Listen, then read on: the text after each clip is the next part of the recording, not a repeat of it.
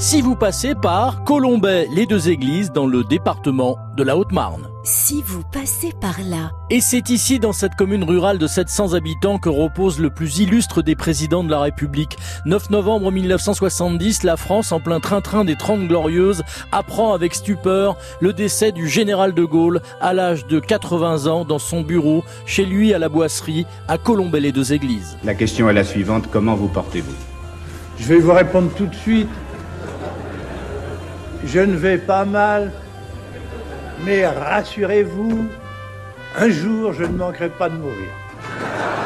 Trois jours plus tard, le 12 novembre 1970, l'enterrement a lieu pour les grands de ce monde à Notre-Dame de Paris et à Colombay pour la famille, les compagnons de la libération et les habitants du village. De très nombreuses personnalités continuent à se recueillir sur la tombe du général de Gaulle dans le petit cimetière de Colombay les deux églises.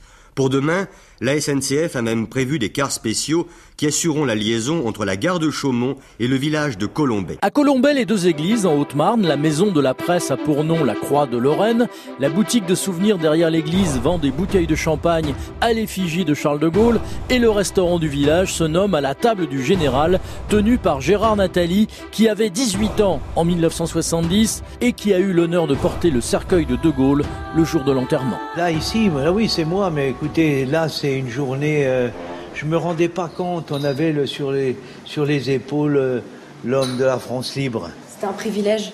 Ah oui, oui, bah, on n'était que 12, hein, que 12 12, euh, c'est 12 apôtres. La France entière se recueille depuis 52 ans sur la tombe du héros du 18 juin 1940. Pendant la visite, on salue au passage les deux gendarmes qui gardent la petite église et le cimetière. Le flot ne tarit pas, il suffit d'y rester une heure ou deux et on voit arriver des hommes portant beau qui viennent là avec dévotion et que le vent frais du cimetière de Colombay décoiffe à peine. La sépulture est en pierre blanche, surmontée d'une croix.